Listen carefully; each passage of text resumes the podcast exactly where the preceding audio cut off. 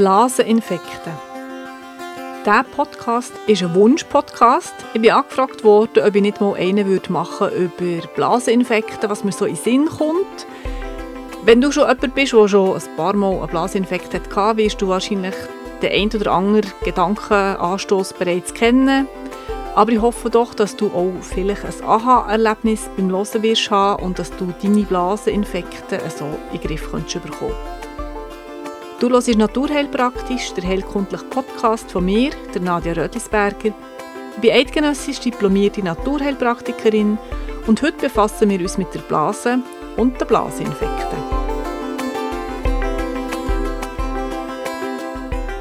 Auch wenn wir in der heutigen Zeit ähm, sagen, Kälte macht noch keine Erkältung, dürfen wir auch vielleicht gleich nicht vergessen, dass eine Verkühlung vom kleinen Becken tatsächlich ein Grund kann sein für eine Blasenverkühlung oder manchmal eine Blasenentzündung. Eine Verkühlung ist eine weniger starke Form als eine Blasenentzündung.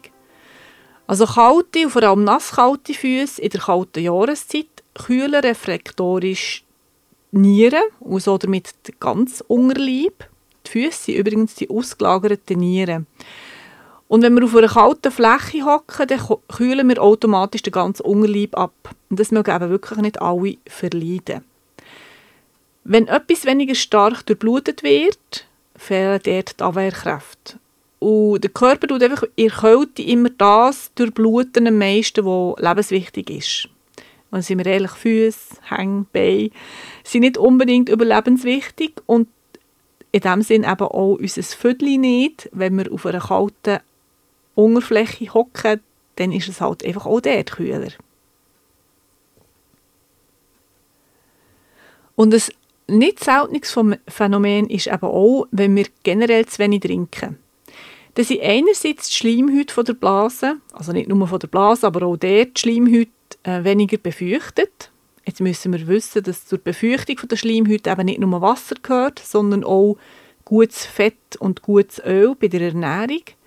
Aber durch zu wenig Flüssigkeit wird die Blase eben auch zu wenig häufig gefüllt. Entsprechend haben wir auch einen weniger häufigen Harndrang und Bakterien verbleiben länger in der Blase. Und dann wissen wir auch, dass Alkohol und süßes Getränk, aber auch zu süßes und zu kaltes Essen generell bei vielen eine Blasenverkühlung auslöst. Also es ist noch nicht eine ganz manifeste Blasenentzündung, aber die fühlt sich eben häufig genau so an, vor allem wenn jemand häufig und häufig immer wieder Blaseninfekt hat.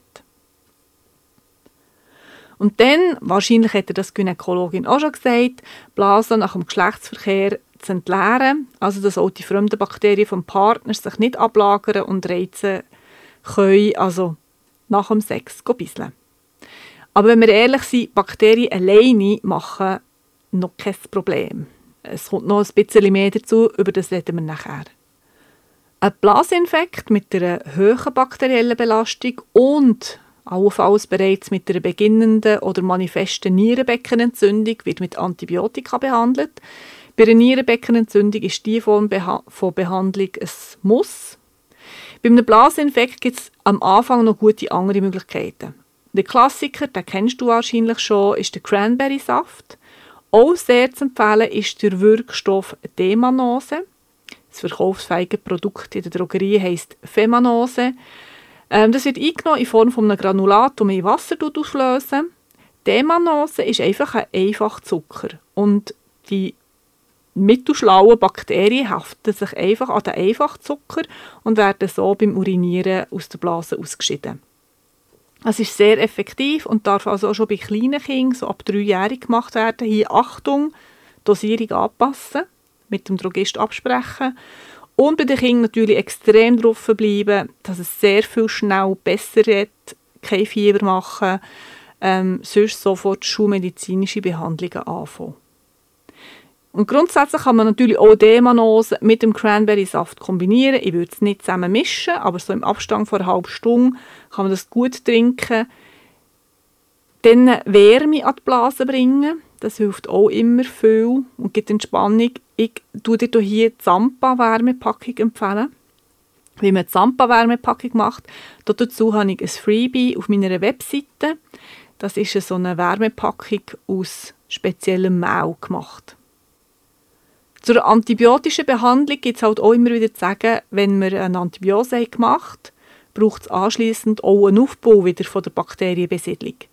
Weil Antibiotika töten die schlechten Bakterien, aber eben auch die guten, die wir in unserem Darm haben. Und wir gehen von rund 2 Kilo Mikrobiom aus, wo uns hilft verdauen, aber auch wesentlich ist für das Immunsystem. Und dort sind wir eben schon in einer Negativspirale. Wenn wir jetzt aus welchen Gründen auch immer schon mehrere antibiotische Behandlungen hatten, wird das Immunsystem schwächer. Und dann ist die Schwachstelle wieder bei Blasen und dann brauchen wir wieder Antibiotika. Also wirklich, für das umzukehren, braucht es eine gute Beratung in der Drogerie oder bei einer Heilpraktikerin, welche und wie lange eine so probiotische Behandlung kann gemacht werden kann. Und wer hat es gedacht? Auch Psyche spielt natürlich eine grosse Rolle in diesem Infekt, wie bei allen Infekten. Jedes Organ speichert ungelebte und ungelöste Emotionen und zeigt vielleicht, welche Emotionen noch rausgeholt und verarbeitet werden Bei der Blase sind es gerade zwei Gefühle. Es ist Wut und Trauer. Und Gründe können enorm vielfältig sein und natürlich hat jeder Mensch Gefühl wie Trauer und Wut und nicht bei jedem Mensch macht es einen Blasinfekt.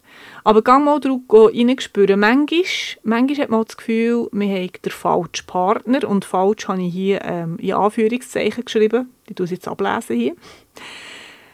Also falsche Form, vielleicht schämst du dich für die Partner oder für die Partnerschaft.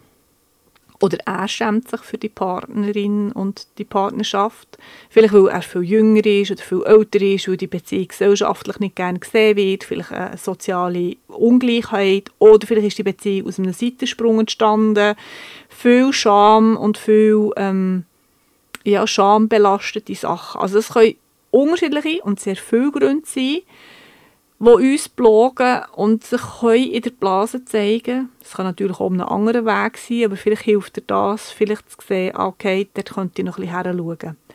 Manchmal hilft uns eben wirklich ein Blick von außen und dann würde ich dir empfehlen, melde dich doch bei einer Homöopathin, bei einer Heilpraktikerin oder einer anderen Form von Therapeutin, wo das Thema dahinter mit dir angehen kann. Und dann vergessen wir nicht der manchmal neu entdeckt und liebgewonnene Beckenboden, weil nicht jeder Beckenboden ist ausgeglichen. Teilbeckenböden sind sehr schwach, Teilbeckenböden sind sehr stark. Und man hat manchmal das Gefühl, man hat ganz schwachen Beckenboden, vor allem wenn dann noch Harninkontinenz dazukommt, also wenn du die Stegen aufspringen oder niesen oder husten, dass du ein bisschen Haaren verlierst. Aber manchmal haben wir eben auch einen zu rigiden und einen zu verspannten Beckenboden. Da hilft gezieltes Training oder ein Termin bei einer Physiotherapeutin oder bei jemandem, der sich wirklich auskennt mit dem Beckenboden. Da kann man Faszien lösen, man kann Entspannung in Unterleib bringen und dann so dieser Blasengeschichte entgegenwirken. Weil empfindliche Blasen haben häufig auch ein angespanntes Blasenband. Das kann wie einen permanenten Reiz auslösen. Man kann das Gefühl haben, man müsse dauernd bisseln. Man kann das Gefühl haben, man jetzt schon wieder einen Blaseninfekt. Das kann man auch bei der Physiotherapeutin oder bei der Osteopathin angehen.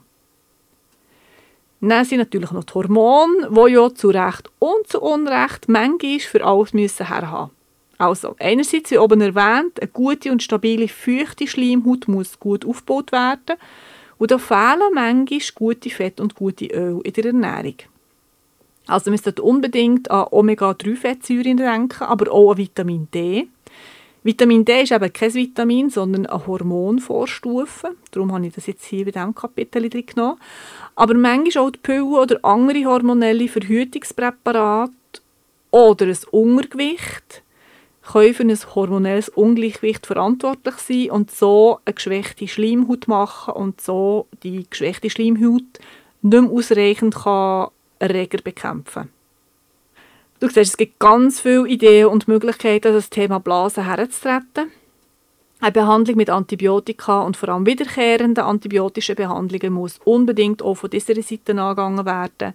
Nicht nur Bakterien bekämpfen, sondern vor allem das Milieu stärken. Traurige Geschichten, wutbehaftete Geschichten und Gefühle aufarbeiten eine gesüngere Belastung und Training vom Beckenboden und eine ausgewogene und vor allem wärmende Ernährung in den kühlen Monaten kann hier schon viel helfen.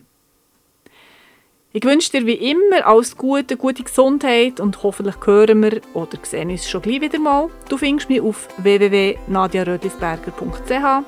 Ich habe noch Blogs und Online-Produkte für dich, die dir heilkundliche Unterstützung zu dir nach, nach Hause liefern können. Ähm, herzliche Grüße, deine Nadia Rödlisberger.